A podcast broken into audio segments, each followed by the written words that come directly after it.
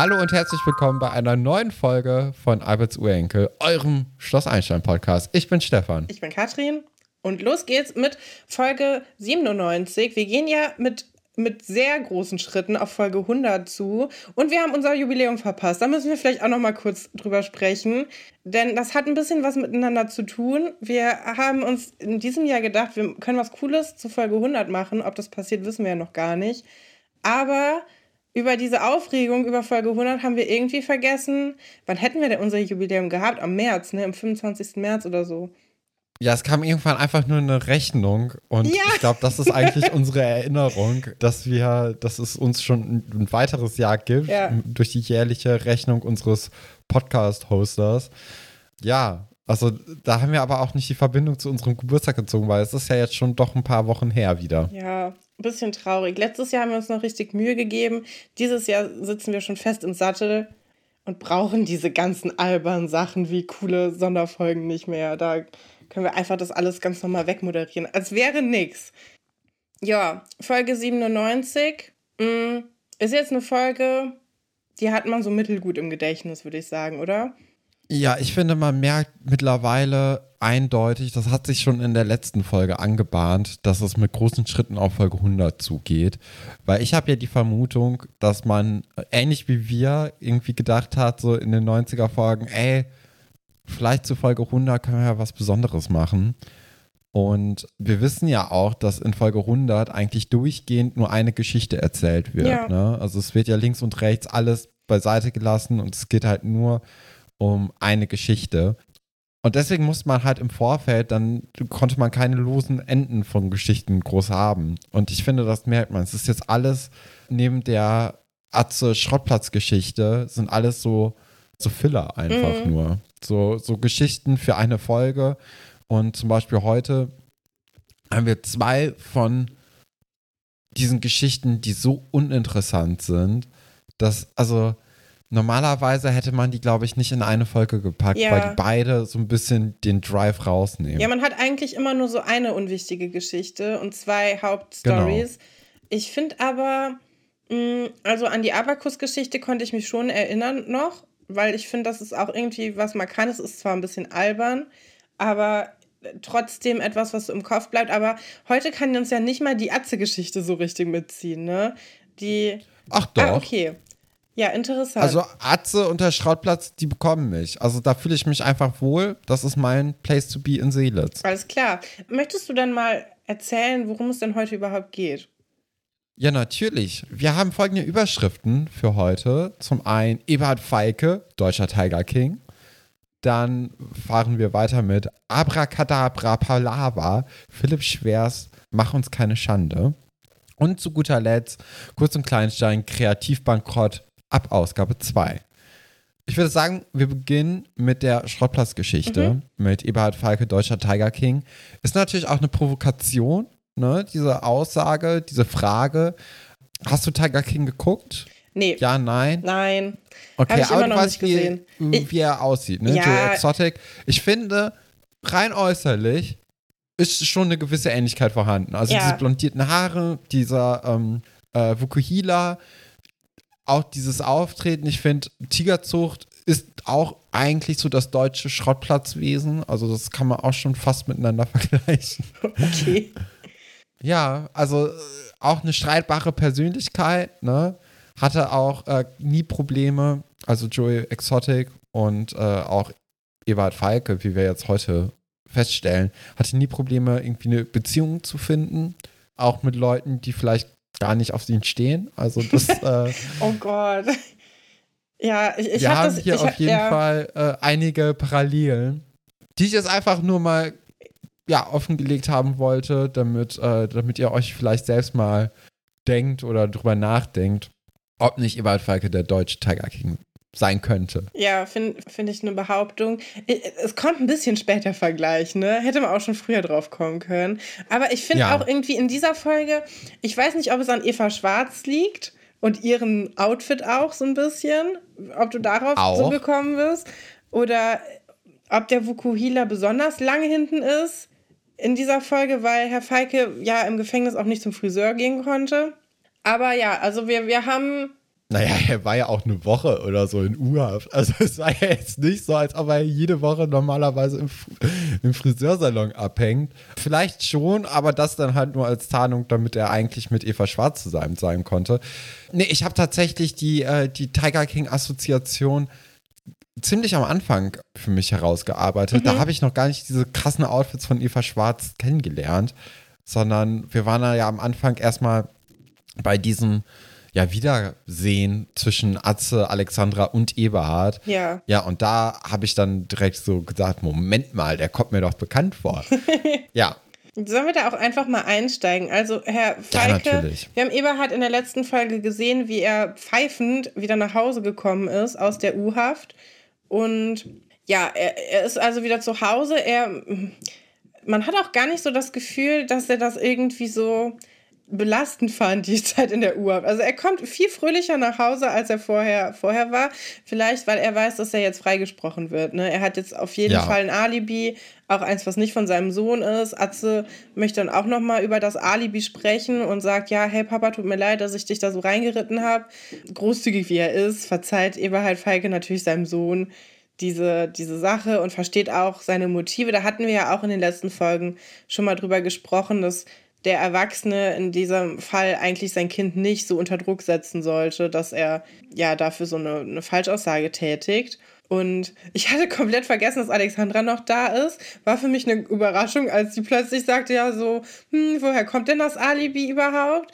Finde ich auch interessant, weil die sind ja noch gar nicht so lange zusammen. Und ich glaube, sie und ähm, Eberhard haben vielleicht auch nicht so das allerbeste Verhältnis. Nee, haben sie auch nicht, weil sie sieht ihn auch. Also ja. das ist, das ist mir auch sofort eingefallen oder aufgefallen, als äh, sie eben mit ihm spricht, dass da noch eine sehr große Distanz zwischen den beiden ist. Ja, ich finde auch, Eberhard ist halt mehr so ein Hallodri und Alexandra ist halt schon, äh, oder man hat schon das Gefühl, dass die aus so einem relativ äh, guten Haus dann halt kommt. Und sie ist ja auch auf einem Internat und alles. Ja. Und ich glaube, da ist schon so ein bisschen ja, Distanz eben zwischen den beiden Charakteren einfach. Ja, und umso mutiger finde ich es dann, dass sie dann erstmal fragt, woher denn das Alibi kommt. Weil, also ich weiß, also ich kann mir vorstellen, wenn ich in dieser Situation wäre, hätte ich erstens versucht, so schnell wie möglich wieder nach Hause zu kommen. Also ich wäre da gar nicht gerne geblieben. Und ich weiß auf jeden Fall, dass ich nichts gesagt hätte. Also ich ja. hätte irgendwo still in der Ecke gesessen und abgewartet, bis die da irgendwie fertig sind oder gesagt, ja, ich muss jetzt übrigens auch zu meinem äh, Balletttraining oder irgendwas. Aber ja, also. Ja, allein auch, um denen die Zeit zu geben, eben. wieder so ein bisschen zu bonden und so. Also gerade bei Atze und Eberhard ist ja auch einiges im Argen, ne? Durch diese ganzen ja.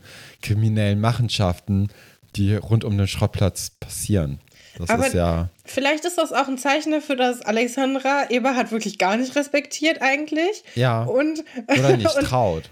Ja, und vielleicht auch, dass sie, dass sie nochmal untermauern möchte, jetzt bevor Atze da irgendwie seinem Vater verzeiht, dass sie das aber alles nicht so gut findet und dass sie auch noch bei den Fakten bleiben möchte und dass es hier bloß nicht wieder so zu schnell zu so einem Happy End-Ding kommen soll ich kann mir gut vorstellen, dass Alexandra dann letztes Mal, als es dann um das Auto ging, war sie ja doch recht wütend, dass Eberhard so sauer war, dass sie das Auto verkauft haben.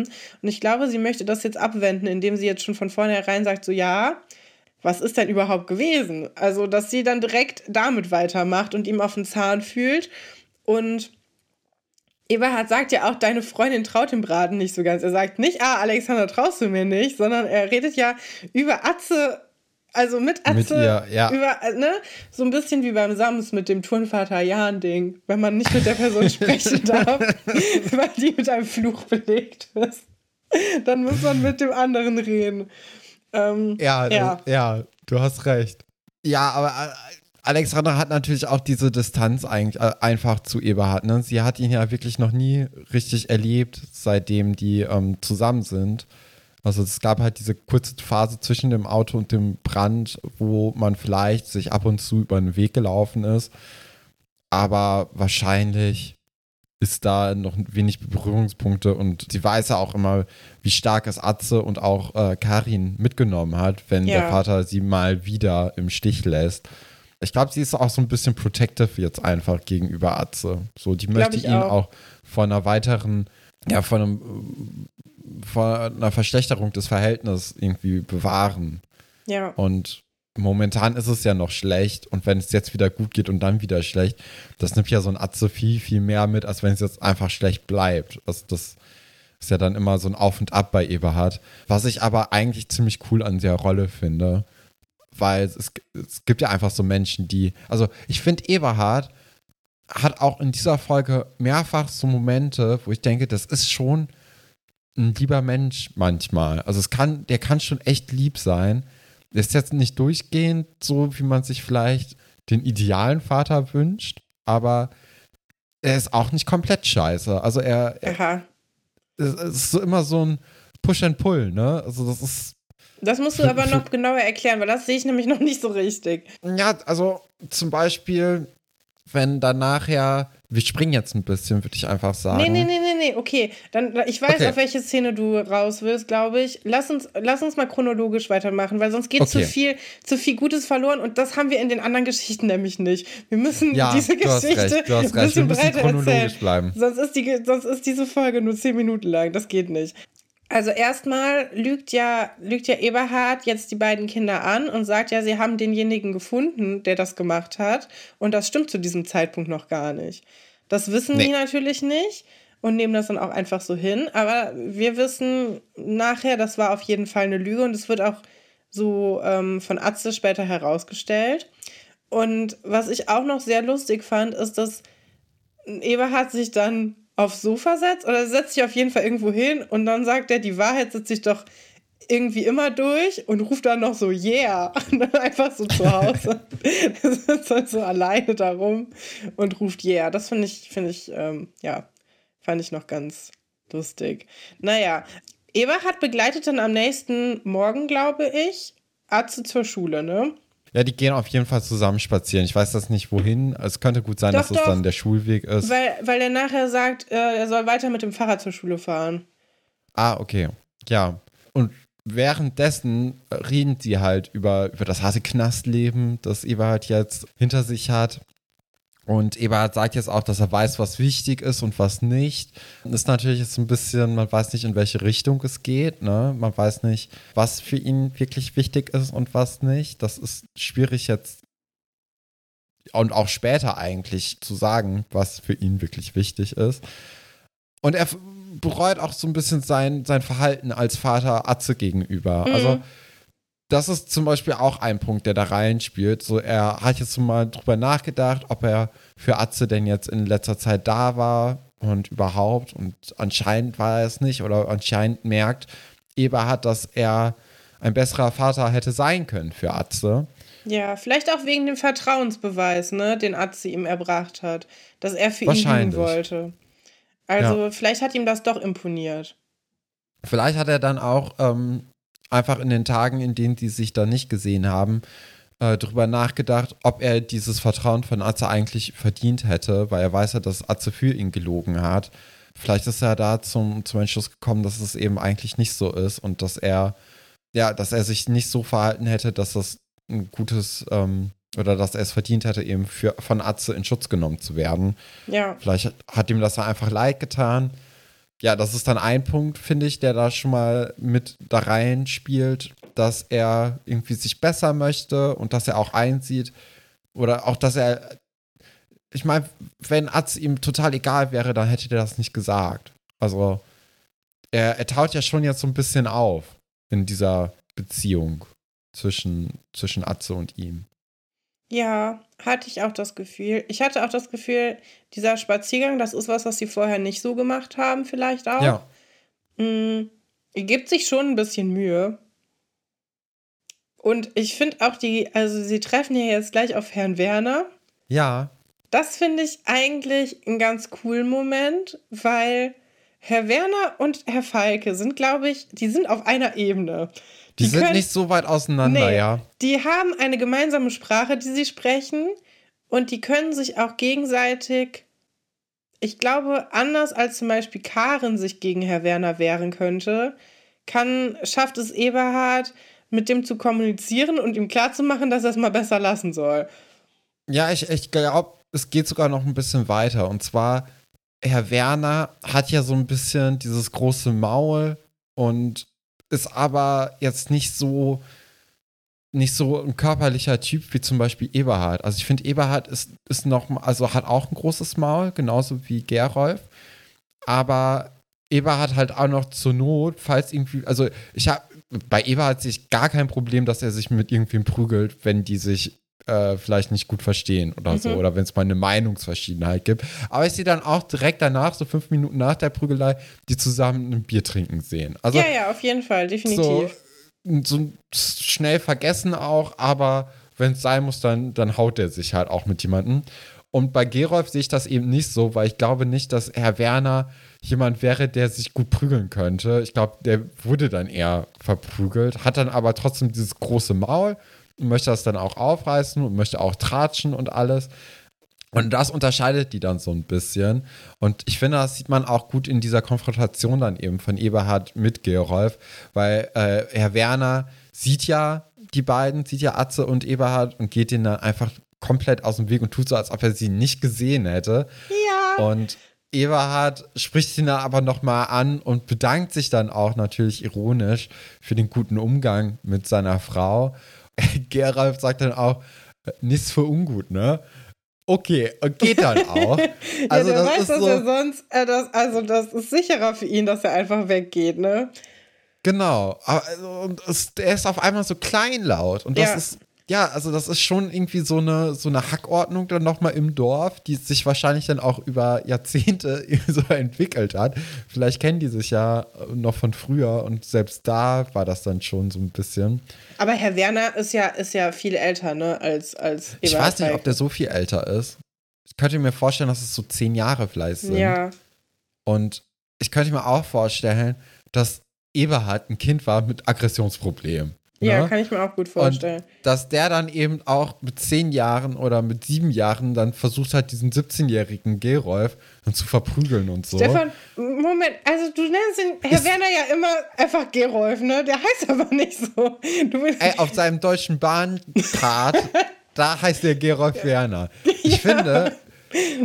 Also Schloss Einstein-Wiki, was ja unser, unser, das ist ja im Grunde das ist ja im Grunde, ähm, hier, wie heißt es? Unser, unser Gehirn.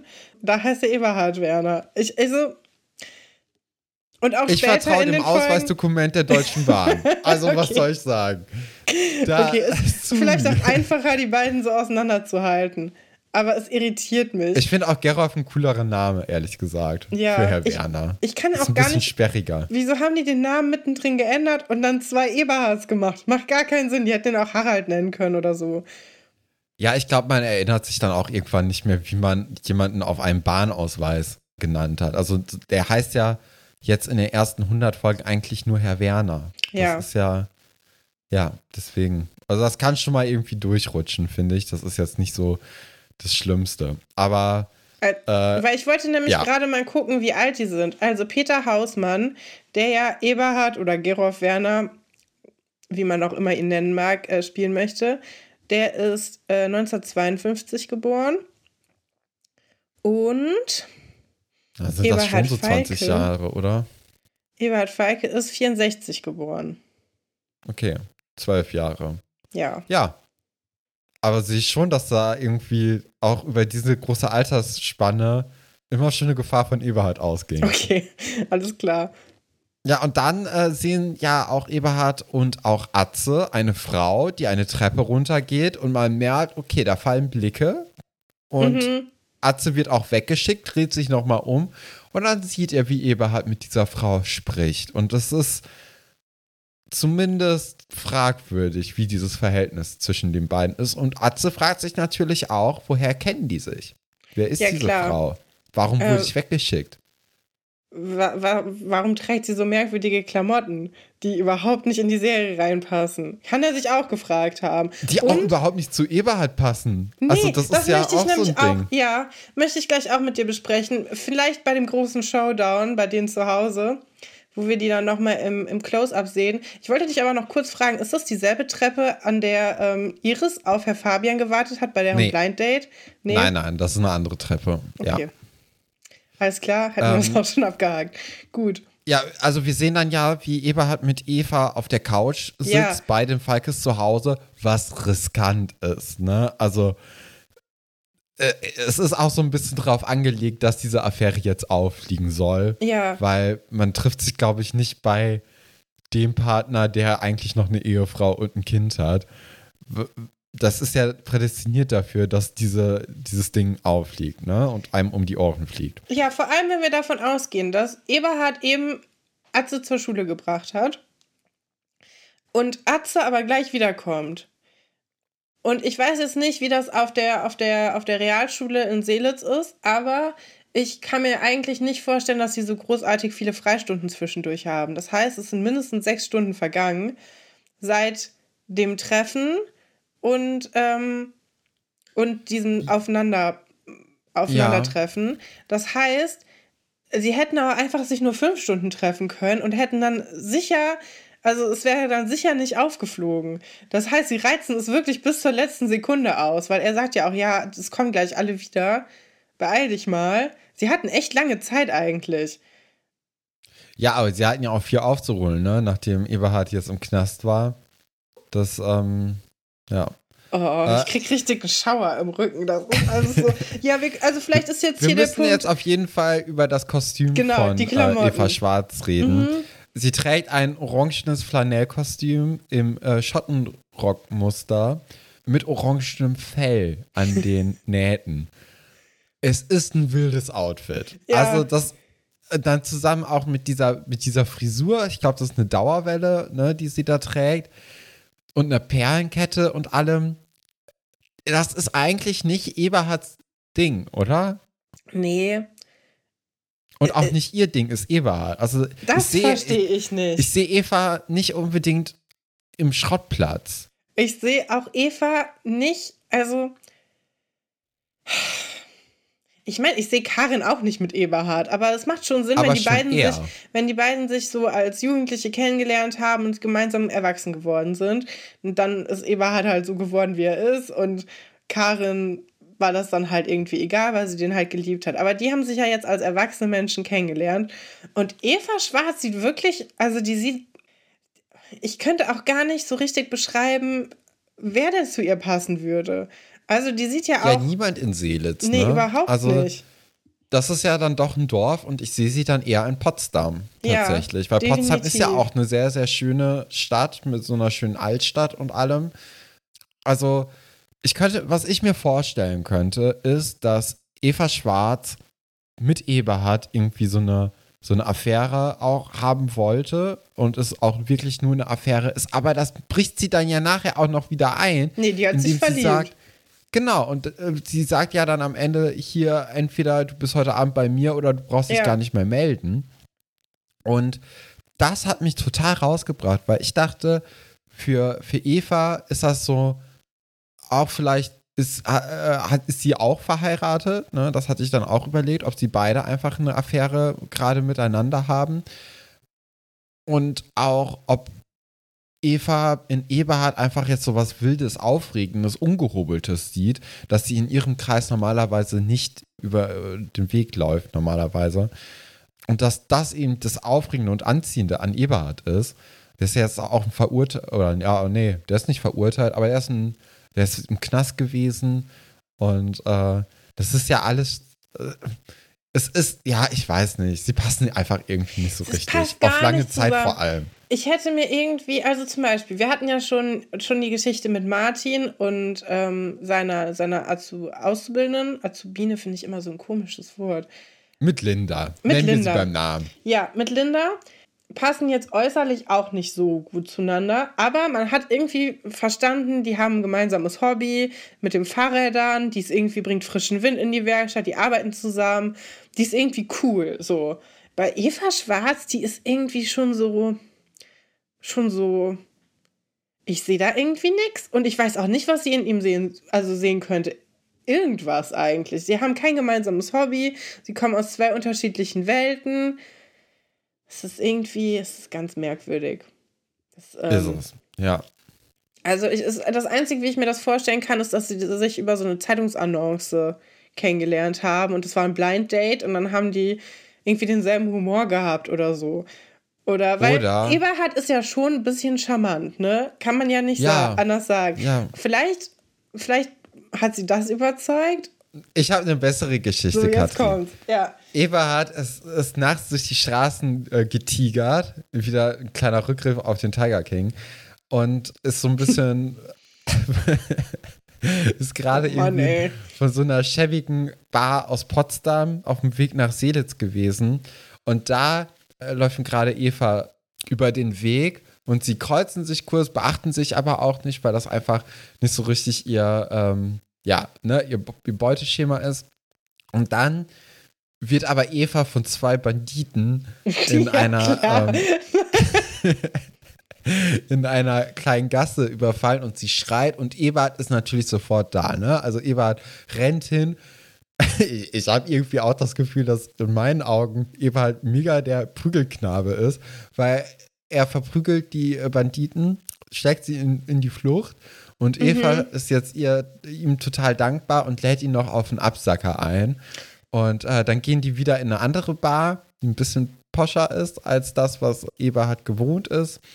Ja, daraus ergibt sich dann so eine kleine Affäre. So. Ich habe auch noch eine Idee. Okay. Sie haben sich am Glücksspielautomaten kennengelernt. Oh. Oh, wir kommen jetzt im Casino, in so einem Ja. schäbigen Kleincasino. Oh, Katrin, das ist es. Weil so sieht sie doch ein bisschen auch aus. Aber Wie- spielt wie- sie am Tisch oder am Automaten? Nein, wirklich? sie spielt an so Fruit Machines. So. Okay. Und Eva hat halt gerade so fünf gleichzeitig am Laufen und äh, sie fragt, ob noch eine frei ist für sie. Ja. Das ist ein guter Call, ja. Oh ja, das, das sehe ich auch. Ist vielleicht besser als meine Banditen-Story. Ich habe übrigens gerade ähm, Judith Steinhäuser nochmal gegoogelt. Das ist die Schauspielerin von Eva Schwarz. Und die sieht so nett aus heute. Also so cool auch, wenn man bei Google Bildersuche guckt. Es ist irgendwie, sie, sie, sie ist also sichtlich äh, älter geworden. Sie sieht ganz anders aus jetzt, aber super sympathisch. Ich finde es irgendwie überraschend. finde ich auch. Weil sie Also- sieht wirklich unsympathisch aus bei, bei Schloss Einstein, aber in echt halt überhaupt nicht. Finde ich krass, wie groß da der Unterschied ist. Das stimmt. Ja, ich sehe es auch gerade. Das ist äh, doch. Ja, da hat, da hat Schloss Einstein ihr nicht gut getan. Ja, und dann ist es ja so, dass tatsächlich eben Karin wiederkommt Ja. und äh, diese Frau in ihrem Wohnzimmer sieht. Ist natürlich jetzt alles ein bisschen viel für uns, ne? So zum, zum Gucken. Ähm, man fühlt ja mit Karin einfach viel, viel mehr mit als jetzt mit Eberhard. Und dann kommt ja auch noch Atze rein. Ja, ich, Und- ich finde krass, dass Karin direkt weiß, dass das die Affäre ist. Also nein, sie sagt es ja auch, aber davor war es eigentlich auch schon klar. Was auch viel über deren Beziehung aussagt, ehrlich gesagt. Weil man ja, kann die ja war im Arsch. Also die, die gab es ja dann gar nicht. Ja. Die war ja gar nicht mehr existent, die Du, Beziehung. du kannst ja auch also Besuch haben von jemandem einfach so, ne? Geht ja auch. Aber das geht. Eva hat anscheinend nicht. Sie sagt das dann ja auch. Finde ich einen mutigen Move von ihr, weil sie hat ja vorher Eberhard darum gebeten, sich zu entscheiden. Entweder er ist jetzt mit ihr zusammen oder halt nicht. Aber sie möchte eine klare, eine klare äh, Aussage von ihm haben. Finde ich auch. Eigentlich mega cool. F- Finde ich auch, weil sie hat ja auch keinen Bock, die Geliebte zu sein. Also das muss man sich vielleicht da auch noch mal vor Augen führen. Die ist ja wirklich, die liebt ihn halt und die wartet die ganze Zeit darauf, dass er seine Familie verlässt. Ja, er ist das Arschloch und hält halt beide hin, obwohl, also ich meine, Karin weiß es ja nicht mal, was noch, noch schlimmer ist. Aber ähm, es scheint auch nicht so, als ob Eva das leicht fallen würde. Also ich glaube nicht, dass sie, also sie ist nicht gerne die Affäre, ehrlich gesagt. Wer ist das denn auch, ne? Ja, also, ich, ja, ja, stimmt. Aber das- genau, und Ja. ähm, deswegen ist eigentlich, ist es sehr mutig von ihr, finde ich, dass sie, dass sie das dann sagt, weil sie sich natürlich damit auch, sie ist ja bei denen zu Hause, ne? Ja, finde ich auch cool, weil das ist ja auch so ein bisschen, natürlich auf eine komische Art und Weise, so ein Handreichen zu, zu Karin, ne? Ja, finde ich auch. Weil sie, ich glaube, Eva hat auch keine Lust, Karin zu belügen. Weil Karin kann dafür einfach nichts. Und sie Ja. ist halt, also äh, im Grunde genommen sind Eva und Karin hier beide die Personen, die so ein bisschen hintergangen werden von Eberhard, indem Ja. Eberhard sich eben nicht entscheidet und das einfach beides so ein bisschen warm hält. Ja. Ja, vor allem, also der, der, der, das, was sie ja macht, ist, dass sie auch Karin die Möglichkeit gibt, eine Entscheidung zu treffen. Genau. Die hatte sie nämlich ja vorher nicht. Vorher war sie ja der Situation hilflos ausgeliefert, weil sie gar nicht wusste, dass sie sich in dieser Situation befindet. Und jetzt sagt sie quasi, ja, hier, das ist übrigens die Sache. Und ich, ich nehme dich mit ins Boot. Vielleicht mit der Hoffnung auch, dass sie dann Wahrscheinlich. Eberhard ja. verlässt und dass er dann für sie frei ist. Aber auch, um mit dem Versteckspiel aufzuhören, was ich, mh, also das, das fällt einem ja nicht leicht, ne? Das ist ja kein Nee. Gespräch, was, wo Karin, ach Quatsch, wo ähm, Eva heute Morgen aufgewacht ist und gesagt hat, so, und heute, heute ist mein Glückstag, heute gehe ich endlich zu Karin Feike und, äh, und sag ihr das dann. Also ja, ich finde, das ist schon etwas, was man respektieren kann, dass sie das so gemacht hat. Ja, ich finde auch gut, dass man jetzt hier nicht wie ganz oft in anderen Stories äh, diese, diese Geschichte jetzt weiterführt, indem man sagt, ja, Karin ist jetzt total sauer auf Eva. Ja. Weil es ist ja Eberhard die Person, die dafür verantwortlich ist und ähm, nicht, nicht Eva. Ne? Also das ist ja, dafür, dafür kann Eva wahrscheinlich nicht nichts oder nicht so viel wie Eberhard. Und ganz oft wird halt gerade in so Fernsehsendungen, die auch älter sind, äh, vor allem dann eben diese ganze Wut dann auf die Frau projiziert, was natürlich total unfair dann ist in dem Moment. Ja. Ja, voll. Also auch wenn man, ich, ich mag ja so gerne so 90er, 2000er Romcoms. Die kann man Ja. alle nicht mehr gucken. Das ist ganz schlimm. Da sind so viele Sachen, die genau auf sowas dann hinauslaufen, wo du dann denkst, boah, das ist so unfair geschrieben. Aber auch so, also hier diese Geschichte ist ja schon so geschrieben, dass man irgendwie mit Karin mitfühlt vor allem. Ja, klar.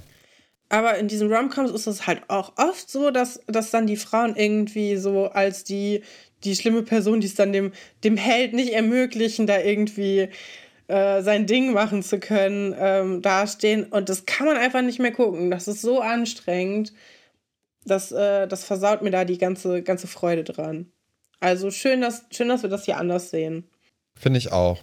Es wird dann auch klar, dass diese Affäre schon recht lange läuft, also mindestens ein halbes Jahr. Also schon bei der Oldtimer-Story äh, war das dann so, dass Eberhard ja irgendwann abgetaucht war und da war er eben bei Eva, was heftig ist. Also das ist ja jetzt so, man, man kriegt ja jetzt nicht nur offenbart, dass, die, dass der Partner ja jemand anderen mag, sondern es auch einfach schon mega lange äh, vor einem versteckt wurde.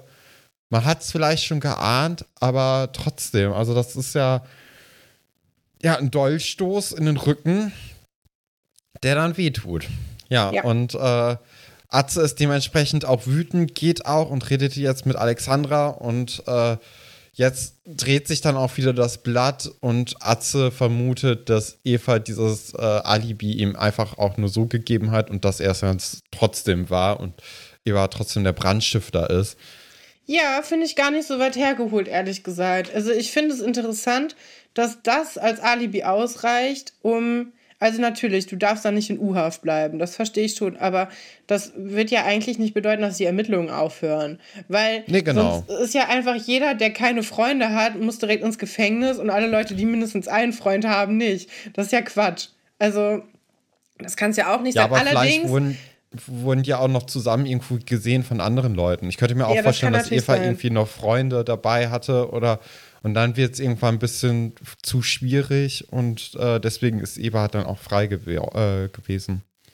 Ja, andererseits auch, wenn du dir vorstellst, wir haben ja letzte Woche Kommissar Kranich gesehen mit dem Verkehrskasper.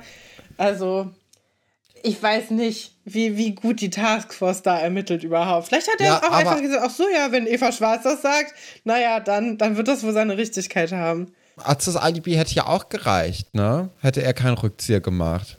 Also von Ja. daher, ja. Eberhard erklärt dann Atze auch nochmal die Vorzüge vom Fremdgehen und sagt dann so, als Mann hat man es ja auch nicht leicht. Oh, das ist auch der schlimmste Satz, oder? Das macht halt neugierig. Das ist alles jetzt ganz furchtbar. Ich glaube, ich hatte diese Sätze auch in einem Zitateraten mal benutzt, weil ich da drüber Ja, gestolpert bin und es da einfach grandios fand. Ja, logischerweise hat Atze halt auch dieses Gespräch nicht so richtig Bock und er glaubt ihm auch kein Wort. Und währenddessen, während die dann so ein bisschen miteinander reden, packt auch Karin schon die Koffer und stellt sie dann eben zum Ab, oder, ja doch, zum Abschied bereit und sagt, hier Eberhard, ich habe für dich entschieden, du darfst gehen. Und äh, jetzt haben wir halt wieder diese, diese Situation, die Eberhard, finde ich, so ein bisschen netter darstellen lässt. Ja, das und hatte ich auch eben dieses, gedacht, als du gesagt hast, ja, ja. Der, ähm, da hatte ich genau an diese Szene gedacht.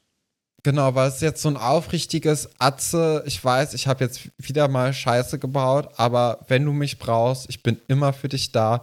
Und er erzählt das dann halt wirklich, als ob es stimmt. Also man, man glaubt ihm jetzt wirklich jedes Wort und vorher ist er ja auch immer so ein bisschen lustig drauf gewesen. Mhm. Und jetzt äh, hat er den Ernst aber kapiert und merkt auch, dass sein Sohn ihn gerade total verachtet und äh, nichts mit ihm zu tun haben will. Man hat einfach das Gefühl, Eberhard ist jetzt zum allerersten Mal in dieser Serie ehrlich und sagt hier, so sieht es übrigens aus. Wenn was ist, ich bin immer für dich da. Und man fühlt dann trotzdem wieder mit ihm, ne? Also das ist so, das ist halt wirklich so ein Push and Pull bei ihm, was ganz schrecklich ist und glaube ich auch niemandem wirklich gut tut. Ich finde ja interessant. Nicht, ja, Entschuldigung. Ja, man kann ihn nicht komplett blöd finden, finde ich. Nee, ich finde interessant, dass er gar nicht mit Karin redet. Der hat seine Frau, ja. mit der ist er ewig lange verheiratet. Die kennen sich wirklich schon jahrelang. Die haben eine richtig schlimme Zeit hinter sich, gemeinsam auch überwunden. Ne, denen ging es nicht immer gut. Sieht man ja auch, ne? Finanziell auch nicht so gut. Und die waren ein echt gutes Team. Und ja, er geht einfach. Also, er bettelt nicht, er diskutiert es nicht, er sagt nicht Tschüss, er sagt nicht, es tut mir leid, er macht gar nichts. Das finde ich schon krass. Also als menschliche Reaktion, ich weiß, dass es viele Leute gibt, die sowas können. Ich kann sowas überhaupt nicht. Irgendwie so Sachen einfach im Raum stehen lassen. Ich meine. Aber steht es noch so im Raum? Ja, ich weiß nicht, aber irgendwie, ja, weil eigentlich ich, ist die Lage ja wirklich klar. Also er hat halt Scheiße gebaut. Karin sagt, es reicht mir langsam. Also du hast ja nicht nur einmal Scheiße gebaut, sondern jetzt äh, ja, über ja, einen langen nee, Zeitraum. Ja. So, und wenn er jetzt da noch so rumredet und so, dann ist es ja auch, als ob er sie nicht so richtig ernst nimmt. Also das ist ja. Ja, aber er sagt gar nichts. Ja, krass. so, ein, so ein, es tut mir leid, hätte vielleicht noch gut reingepasst. Ne? Ja, selbst also wenn es ja nicht, nicht ernst gemeint ist, aber aber ich glaube, das ist sogar ernst, also wäre ernst gemeint, hätte er es gesagt, weil ganz herzlos ist er ja auch nicht. Und das, ja.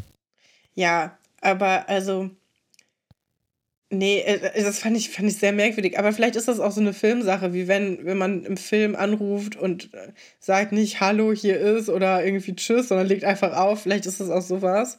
Das, das ist halt, diese Ansprache an Atze war halt notwendig. Finde ich übrigens auch irgendwie gut, weil Atze ich meine, Karin kann auch nichts dafür, dass er fremdgegangen ist, aber Atze ist ja, auch wenn die nicht mehr verheiratet sind und wenn die sich nicht mehr lieben, immer noch sein Kind auch, ne? Ja. Und dass er das dann nochmal so deutlich macht, das ist schon, schon nett. Kann man, kann man nicht anders sagen. Ich meine, es ist auch im Grunde das, was man machen sollte, aber wird jetzt vielleicht man nicht jeder es nicht unbedingt denken. von ihm erwartet, genau. dass er es tut. Ja. Also das ist ja, das ist ja, ja vielleicht dann auch das, was ich dann die ganze Zeit meinte mit ihm. So. Naja, was ich jetzt eigentlich eine ganz coole Sache finde, ist, dass Olli auch in der Lagerhalle ist, dort wo dann auch eben Atze und Alexandra sind und ihnen halt die Neuigkeit äh, aufbereitet, dass man den Brandstifter gefasst hat, der jetzt eine Brandserie auch zugegeben hat und dass Eberhard halt wirklich unschuldig ist. Atze ist halt immer noch total auf Krawall aus und sagt so, ja, keine Ahnung, äh, das wusste er aber auch schon vorher, bevor Eva ihn, ähm, ne? Also die, nee, bevor der das zugegeben hat. Er sagt quasi, ja, der hat halt gestern gelogen. Ja. Ähm, das macht für den Zuschauer viel Sinn, weil er das gesehen hat. Für Oliver macht es gar keinen Sinn. Das Arzt sagt, ja. ja, das ist was, das wusste der schon gestern. Und Oliver denkt so, hä? Wie denn? Also, das, das kann er gar nicht verstehen eigentlich. Mhm. Ja, aber jetzt aber ist natürlich auch ganz wichtig, dass Oliver das sagt und nicht irgendwie Ingo oder Wolf, die normalerweise dann diese Botschaft rüberbringen. Weil Oliver hat ja auch Eltern, die sich getrennt haben. Und ähm, dann ist das ja auch so, dass Oliver anscheinend immer noch nicht so richtig weiß, ob was zwischen Linda und Martin gelaufen ist, was ich auch mega interessant fand. Ja, finde ich also, auch. Also, dass er genauso im Dunkeln ge gelassen wurde wie wir. Ja. Ähm, Finde ich eigentlich einen mega guten Move, dass man das so nochmal äh, hier aufrollt. Und, ja, ich möchte so ähm, viel mehr darüber so wissen. Ich möchte so viel mehr über, über Linda wissen. Hat die nicht auch ihre Ausbildung dann bei dem abgebrochen? Oder haben wir uns das nur dazu fantasiert? Weiß ich gar nicht mehr. Das haben wir uns dazu fantasiert, Ah, aber okay. ich finde es eigentlich ziemlich gut, dass wir so im Dunkeln gelassen werden, weil es ist ja nicht eine Geschichte über Martin Schuster, es ist eine Geschichte über Oliver und über die ganzen anderen Kinder. Und das macht es ja auch so ein bisschen aus. Und das hilft ja auch unserem Podcast unheimlich weiter, dass wir dann über so Sachen rätseln können Ja, und dass man nicht äh, eben über alles aufgeklärt wird, was da im Dorf passiert. ja. Ja, finde ich, ähm, finde ich interessant. Auch, dass wir Cordula sehen wir auch nicht mehr, ne? Ja, nee, ich vermisse die Fahrradgeschichten. Ich habe viel darüber gejammert, aber irgendwie, jetzt, wo, wo wir wissen, wir kehren nie wieder zurück, das tut schon ein bisschen weh. Ja. Ja, äh, das war es dann auch mit der Geschichte von, ähm, von Eberhard Falke, dem deutschen Tiger King. Für heute zumindest. Ich weiß nicht, ob es in den nächsten Folgen noch weitergeht. Ich glaube glaube nicht, ehrlich nicht. gesagt. Ich glaube, die Geschichte ist jetzt wirklich durch. Hatten wir jetzt auch schon lange. Obwohl so ein bisschen vielleicht noch mit Karin Falke und, äh, und dem Job, ne? Das könnte noch eine Rolle spielen, aber es sieht so aus, als ob es jetzt auch vorbei ist. Ja. Nee, ich habe gerade noch mal geguckt. Ähm, Folge 98 wird das nicht passieren.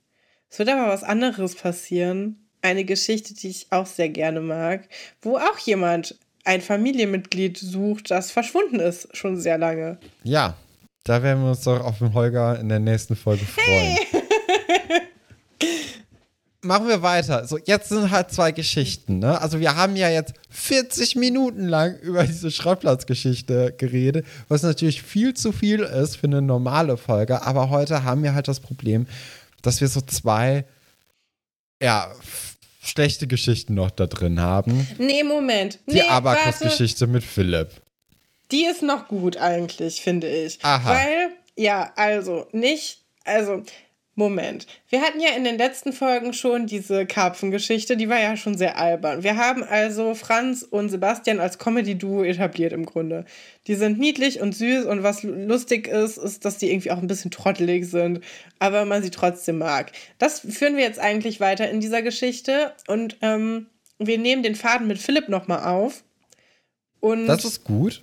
Finde ich auch Ja. gut. Also ich mag dieses Fadenaufnehmen von Schloss Einstein. Das haben die auch am Anfang nicht so häufig gemacht. Da haben die die Geschichten halt erzählt und dann sind die vorbei. Aber jetzt nehmen wir manchmal noch mal so einzelne Fäden auf.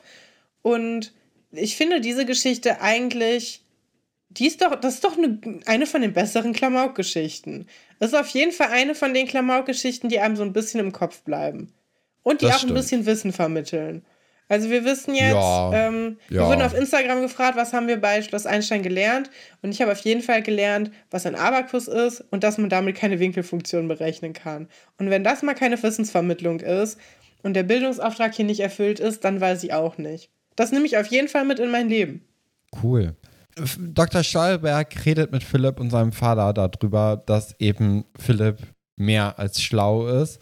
Äh, Herr Dr. Wolfert wird es nachher als allemal eine mathematische Begabung äh, definieren.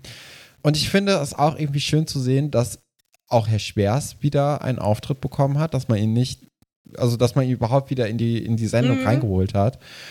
Und dass er auch jetzt glücklich und stolz darüber ist, dass Philipp es geschafft hat und dass diese Odyssee von Philipps Schulwechseln und allem jetzt wahrscheinlich so ein Ende gefunden hat. Und er hat sich ja auch so ein bisschen geschämt dafür, dass äh, Philipp eben äh, auf eine nicht ganz so gute Schule gegangen ist. Das hat man ja schon alles rausgehört und dass er ihm so viel Probleme macht. Und ja, also man hat auch irgendwie das Gefühl, dass das Verhältnis zwischen Philipp und seinem Vater mittlerweile ein bisschen besser geworden ist. Ja, obwohl, als das ganze Gespräch zu Ende ist, sagt er ja viel Glück und mach uns keine Schande. Und Ja. ich finde, mach uns keine Schande ist kein, kein netter Spruch, den man seinem Kind sagt. Nee, wenn, das stimmt. Wenn man das auf einer neuen Schule anmeldet. Das ist nichts Aufmunterndes. Das ist sowas Aber wie, Philipp, ja, wir, wir sind eigentlich schon von vornherein enttäuscht von dir. Beweise uns, dass wir es nicht sein müssen. ja. Aber Philipp ist jetzt auch Internatsschüler, oder? Also das ja, ist auch so ein Abschied auf länger erstmal. Das habe ich mich auch so, gefragt. Aber weil eigentlich wohnt er ja in der Nähe, denke ich mal, als Malermeister. Ja. Also hier steht, er ist externer auf äh, Schloss Einstein Wiki. Ah, okay. Das, was wir auch gedacht haben. Weil ich hatte nämlich in dieser Folge auch das Gefühl, nee, der wird jetzt hier als Internatsmitglied angemeldet. Ja. Anscheinend nicht. Auch, auch in den ganzen Geschichten, weil er hat ja nichts mit Dorfkindern zu tun. Also er ist ja eigentlich rund um die Uhr im Internat aufzufinden. Ja. Aber vielleicht ist das dann auch so das, was ihn äh, vom, vom Ladendiebstahl fernhält, dass er jetzt einfach nur im Internat chillt. Ja, vielleicht wohnt er auch gar nicht in Seelitz, sondern keine Ahnung, mm, in Berlin oder so. Ja. Und ähm, es ist vielleicht auch ein bisschen, also da, da, fährst du ja schon dann eine Strecke, wenn man sich vorstellt, vielleicht sogar mit dem Bus oder so. Und vielleicht ist das dann nochmal eine größere Hürde, dann nach Hause zu fahren, weil du nicht nochmal wiederkommen kannst. Vielleicht sagst du dann, okay, ähm, ich bleibe auch mal den ganzen Tag da, falls ich mittags nochmal in eine AG will oder so. Und vielleicht ist er deswegen öfters länger da. Also das Vera ist sein. ja auch oft lange da und fährt mit ihrer Mama nach Hause. Vielleicht ist das sowas ähnliches. Ja. Ja, und jetzt geht es eigentlich darum, dass äh, Philipp in der Schülerbar rumhockt und mit seinem Abakus rechnet. Und äh, im Hintergrund läuft übrigens Moby. Finde mhm. ich cool. Mag ich sehr gerne das Lied auch, das ja. da lief. Und dann machen halt Franz und Sebastian ihre Hausaufgaben und haben die ganze Zeit so ein bisschen Probleme und Philipp rechnet das mal kurz mit dem Abakus durch und gibt dann die Antwort und sie merken, wow, der Typ hat's drauf, aber er nimmt sich auch ein bisschen zu wichtig und ist ein bisschen arrogant mit seinem äh, Abakus und äh, schaut ein bisschen verächtlich auf diese Unwissenden äh, mit ihren Taschenrechnern mhm. herab.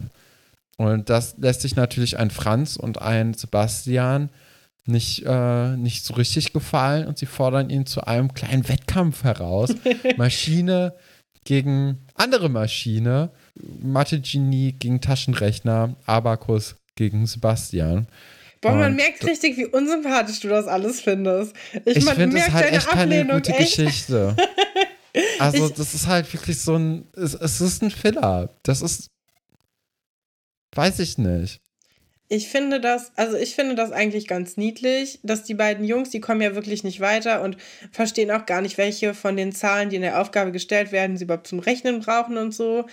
Und man merkt, Philipp hat überhaupt keine Sozialkompetenz und lässt einfach nur raushängen, dass er sehr gut in Mathe ist und das alles schon weiß. Und ich finde, es ist so ein gegenseitiges Auf den Boden holen von beiden Parteien dass sie ihm quasi sagen, so, ey, sag ich jemand so arrogant mit deinem Steinzeit-Mathe-Dings. Äh, und er sagt denen, ja, okay, aber äh, seid auch nicht so doof irgendwie. Und ähm, ich bin doch, doch klüger, als ihr denkt. Also ich finde irgendwie, ich, ich mochte das gern. Ich finde, das ist so eine Annäherung aneinander. Vielleicht auch der Beginn einer neuen Freundschaft, wer weiß. Ich glaube nicht. Ich glaube nicht okay. dran. Ja, und dann wetten die halt ich finde auch sehr schön, dass man die, die Schülerbar ein bisschen umdekoriert hat. Es gibt jetzt ein Jaja Binks Poster an der Wand von Star Wars. Also finde ich schon schön, dass da so ein bisschen der Homer Simpson gewichen ist. Ähm, ja, habe ein bisschen auch auf die Umgebung geachtet. ich merke das schon. Stefan wird hier richtig gequält in dieser Folge. Ja, wir müssen die ja gar nicht im Detail besprechen, wenn du darauf keinen Bock hast. Also, es geht halt so weit, dass er halt eigentlich alle Aufgaben löst und dann sind die Jungs immer so ein bisschen, die sind halt schon ein ist bisschen vor allem doof, Franz, ne? ne? Also Franz vor allem. Sebastian merkt recht schnell, dass Philipp ihnen ihre Grenzen aufweist. Ja, aber Franz ist ja nur der Schiedsrichter, ne? Eigentlich geht das ja die ganze Zeit auf das Konto von Sebastian, der dann immer mehr Mensa und Hofdienst machen muss. Ja, es ist, sie verdoppeln das dann immer, ne? Also immer, wenn, wenn Philipp eigentlich gewonnen hat, sagen sie, ach komm, noch ein Spiel, alles oder nix. Ja, natürlich auch mit dem großen Masterplan, dass Franz sich im Vorfeld mit Frau Galwitz ausgetauscht hat, was man überhaupt mit so einem Abakus rechnen kann und was nicht. Und er weiß halt, dass er mit der Winkelfunktion ihn ähm, äh, ihn kriegen kann, ne? so austricksen kann. weil niemand denkt an Winkelfunktion, wenn man sagt, ich stelle dir eine Aufgabe und die kannst du nicht lösen, sondern die meisten Leute würden irgendeine große Malaufgabe oder Wurzel ziehen oder so machen und jetzt nicht irgendwie mit einer Winkelfunktion kommen. Also das ist ja wirklich darauf ausgelegt, dass man äh, Philipp eine Falle stellt. Und, ja, und Philipp überrascht allem, sie dann aber. Was vor allem angemerkt wurde, was uns geschrieben wurde, ist, dass die Winkelfunktionen noch überhaupt gar kein äh, Inhalt der sechsten Klasse sind. Das macht man irgendwie in der neunten oder so. Also Winkel, Winkel messen macht man in der sechsten Klasse, aber Winkelfunktionen noch nicht. Das heißt, ja. die Chance, dass das Sebastian überhaupt mit dem Taschenrechner rechnen könnte, ist halt super gering, weil der das gar nicht weiß, wie das geht.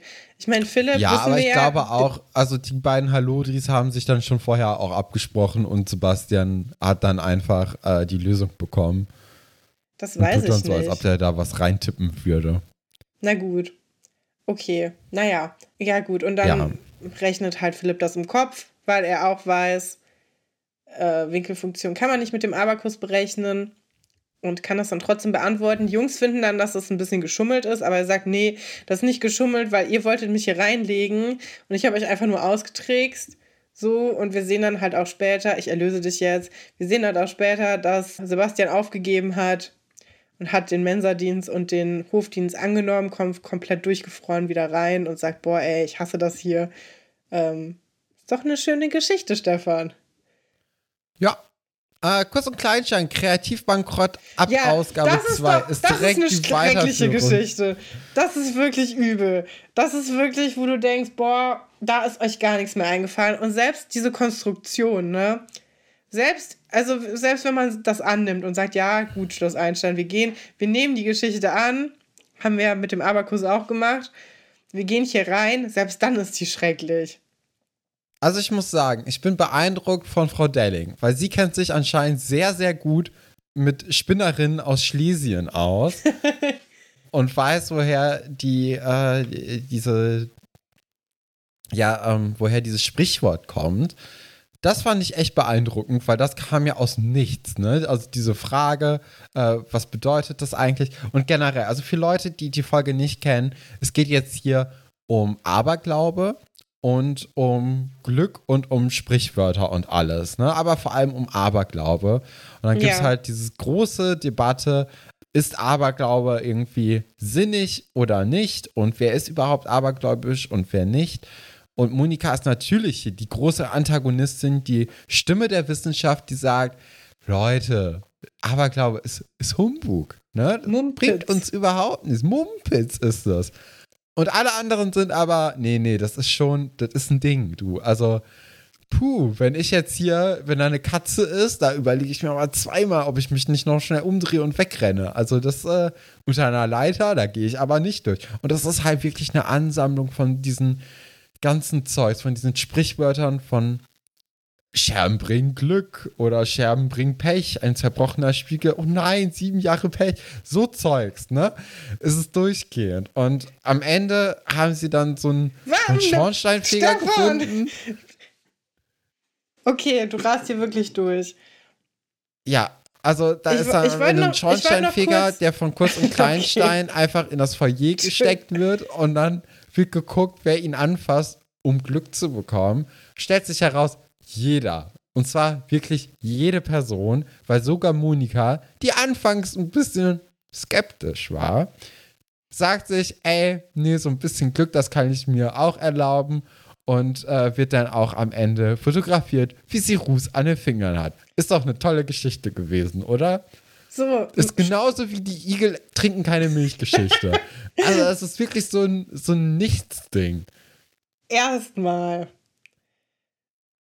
Moment. Also, Stefan, die Sache mit dem Schornsteinfeger, darüber wird noch zu sprechen sein, denn der nimmt ja vollkommen normal hin, dass jeder ihn einfach anfasst und keiner fragt Mega vorher. Mega scheiß Job. Was ist das? Stell dir mal vor, du stehst einfach zehn Minuten rum, weil irgendwie dein Termin hat ein bisschen länger gedauert oder keine Ahnung. Und dann kommen Leute und fassen dich einfach an, ohne Kommentar. Die sagen nicht, hallo, darf ich sie mal anfassen? Hallo, ein bringt dir Glück. Glück kann ja jeder gebrauchen. Nee, sie fassen ihn erst an und danach kommt der Spruch. Also finde ich komplett übergriffig. Und dann wollte ich dich fragen, ob du schon mal einen Schornsteinfeger angefasst hast oder ob du überhaupt jemals irgendwie an aberglaubische Sachen glaubst, ob es da irgendwas gibt, was du dir rauspickst, ob du an einem 13. zum Beispiel das Haus nicht verlässt, wie es da mit dir steht oder ob du eher Team Monika bist. Ich bin nicht Team Monika, weil Monika ist eingeknickt. Monika hat sich diesem Druck gebeugt. Ich finde auch generell diese ganze Studie, also Studie, war auch so ein bisschen Gruppenzwang. Also kann ja. mir doch keiner erklären, dass dann, äh, dass Monika, die so wirklich so vehement dagegen war, dann am Ende sagt, ja, okay, nee, klar, Aberglaube, voll cool und so. Ich, ich glaube, ich bin nicht so wirklich abergläubisch, nein. Dann Kameras im Waschraum. Ich bin auch nicht abergläubig. Ein bisschen schon. Aber nicht so doll. Was denn? Klopfst du auf Holz? Ich, ich verstehe auch die ganzen Sachen nicht. So, warum klopfst du auf Holz? Ich weiß also nicht mal, was das bedeuten soll. Ist das so, damit man jetzt kein Unglück her heraufbeschwört? Ja. Ja, ja, cool. Manchmal, wenn du was sagst und dann will man aber, also zum Beispiel, boah, ich will morgen auf diesen Geburtstag Hoffentlich werde ich nicht krank und dann klopfst du auf Holz, genau. damit es nicht eintritt. Yes. Ja. Was sind denn so abergläubische Sachen, an die du glaubst? Also diese Freitag der 13. Sache, weiß ich manchmal nicht. Da, klar, okay. Also ich habe ja mal gekellnert, da gab es auch keinen Platz 13 in dem Restaurant. Und ich meine, das ist ja sowieso eigentlich immer ein Quell von guten Geschichten dieses, äh, dieser Ort. Die waren auch gleichzeitig ein Hotel und die, die Mutter von dem Chef hat mir erzählt, dass als sie noch ein Zimmer Nummer 13 hatten, ich glaube, die wollten mir nur Angst machen, aber dass zwei Leute gestorben sind, die schon mal in Zimmer Nummer 13 einquartiert waren und selbst als sie das dann umgenannt haben, trotzdem immer noch. Und das hat mich, hat mich schon, das hat mir was zu denken gegeben. Es gibt ja auch in Flugzeugen oft keine, keine Reihe 13, ne? Also viele Leute nehmen das ernst. Es ist nicht so, dass es jetzt hier so von Schloss Einstein irgendwie ein, als Thema konstruiert werden musste. Das, das gibt schon. Und diese Freitag der 13. Sachen und Nummer 13, das finde ich irgendwie suspicious. Okay. Ja. Die Kameras in Waschräumen, Stefan, wie stehst du dazu? Fand ich auch ein bisschen weird. Alle werden fotografiert. ja, so. auch, also ja, vielleicht hat man sich da in den äh, Anfang 2000er nicht so richtig Gedanken drüber gemacht als Kind. Ist vielleicht auch fair. Man könnte auch einfach eine Strichliste machen. Ist jetzt ja auch nicht so das größte Problem. Ja, und dann habe ich mich gefragt, wieso man denn das Glück dann abwäscht. Also, wenn du da schon den Ruß anfasst, damit du das Glück hast und denkst, es wäre dann Glück, Wieso wäschst du es dann wieder ab? Ja, Kathrin. Das kann ich ja auch nicht sagen.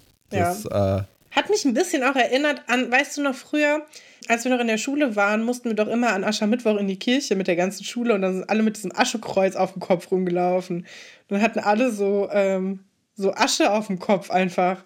Das ist auch lustig gewesen dann im Waschraum danach. Ja. Ja, gut. Coole ich Geschichte, oder? Stefan, wie viele Punkte gibst du dieser Geschichte? Nö, kein. Keinen einzigen Punkt. Okay. Kein. Also der, ähm, äh, dieser, äh, dieser Aberglaube-Geschichte gebe ich keinen einzigen, hat mich überhaupt nicht entertained, nicht interessiert, nichts dergleichen. Die Geschichte davor mit dem Aberkurs, genau das gleiche, kriegt auch keinen Punkt.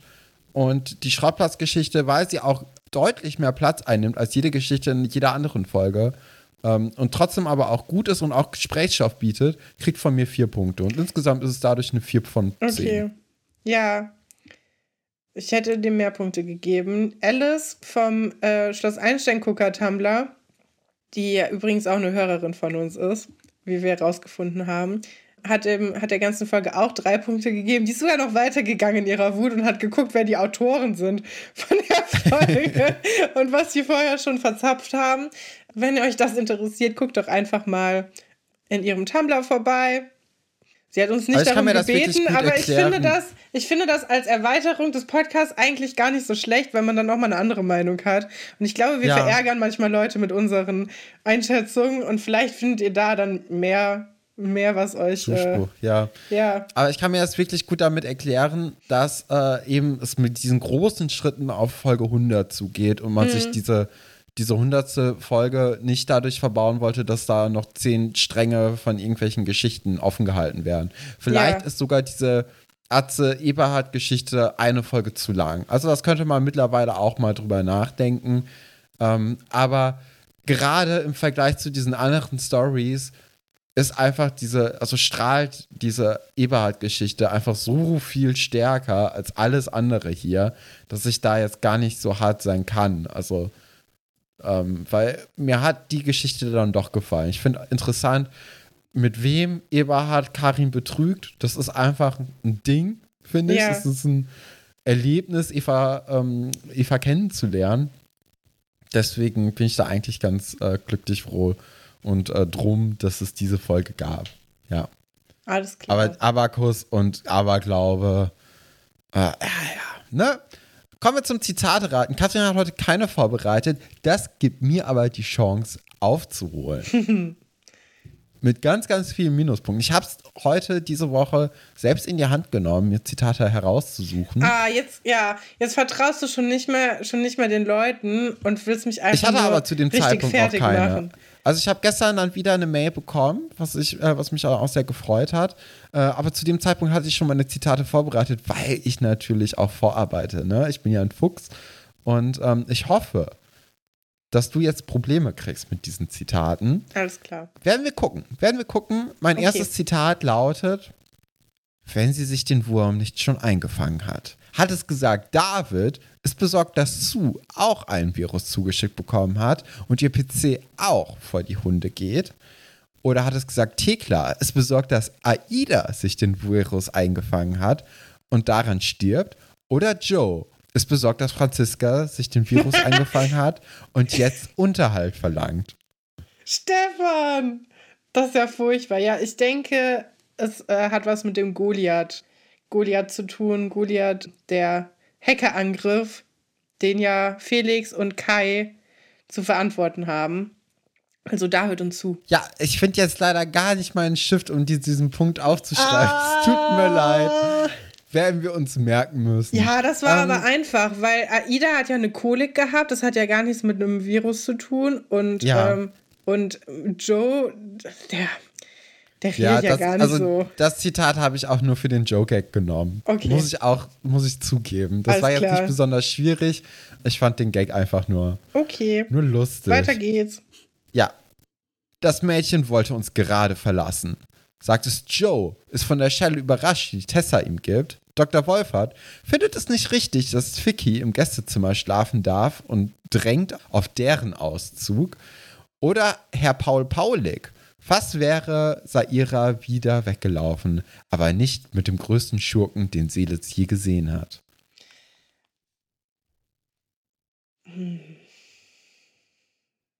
Es überrascht mich, dass du was mit Paulik machst.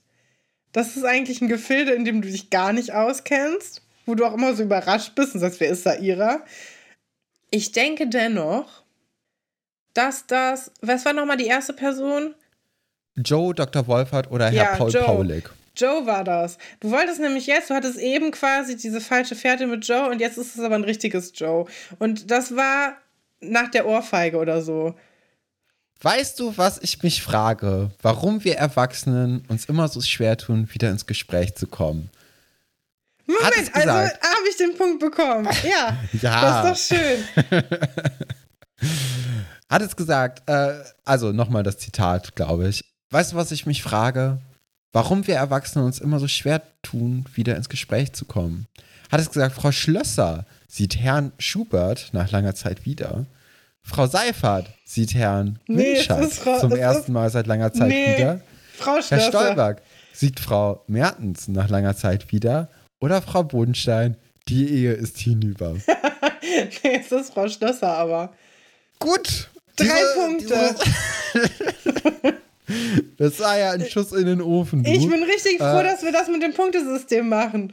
Das, äh, das gibt mir Aufwind für, für eine neue Woche. Das, ähm, das ist auch mal schön, wenn es mir schlecht geht. dann kann man sich daran zurückerinnern, dass wenn man nur eine Sache auf der Welt wirklich gut kann, ist es, Zitate von Schloss Einstein zu erraten. Ja, so sieht es dann wohl aus. Und vor allem auf meiner Folgen. Seite, dass ich das nicht habe. Gute Folgen, die du geguckt hast und musst einen guten Tag gehabt haben, äh, weil das sind echt alles coole, coole Geschichten. Ja, ich klicke mich da einfach durch kurz. Ach also ich gucke mir ja die Folgen nicht an, sondern ja, ich nehme einfach irgendeine Zahl also ja, aber also das ist ja echt ein Anfängerfehler, genau die Stelle zu nehmen, wo, wo ähm, Valentin und Annika rausfinden, dass sie Geschwister sind, als ob ich die nicht drei Milliarden Mal gesehen habe. Das ist doch etwas, ja, das kann guter ich doch. Punkt, ja. Aber ich hatte, ich fand das einfach ein gutes Zitat und es war auch auf viele Leute anwendbar. Also, ja, das stimmt. Das sind ja dann doch viele Erwachsene, die nicht miteinander reden über einen langen Zeitraum. Ja. Und äh, das dann auch zu Problemen führt. Ja. Von daher hatte ich so ein bisschen die Hoffnung natürlich. Ich wusste natürlich, dass du das kennst und so, aber. Man hätte auch ja. gut Jo Langhammer nehmen können, noch. Nee, man hätte vielleicht, nee, auch nicht Martin. Man hätte vielleicht Karin Eberhardt äh, das ja. auch noch sogar machen können. Das sei ja natürlich heikel gewesen. Vielleicht René Duponts Eltern oder die Birnbaums. Die Birnbaums. Die Birnbaums. nehmen können. Ja, aber äh, hat halt alles wenig Sinn ergeben, wenn du eh mit Valentin dich so gut auskennst. Deswegen ist das schon in Ordnung mit meiner Auswahl gewesen. Hoffentlich sieht es nächste Woche anders aus. Da kann ich dann vielleicht mich ein bisschen besser schlagen, sowohl beim Zitate auswählen als auch beim Zitate raten, wenn Katrin denn dann Zitate hat. Ihr könnt uns natürlich auch Zitate schicken an unsere E-Mail-Adresse. Die lautet nämlich alberts.urenkel.gmail.com. alberts.urenkel.gmail.com. Für Zitate an uns bitte gerne auch mit Antwortmöglichkeiten. Und dann könnt ihr uns natürlich überall äh, folgen, wo ihr uns hören könnt.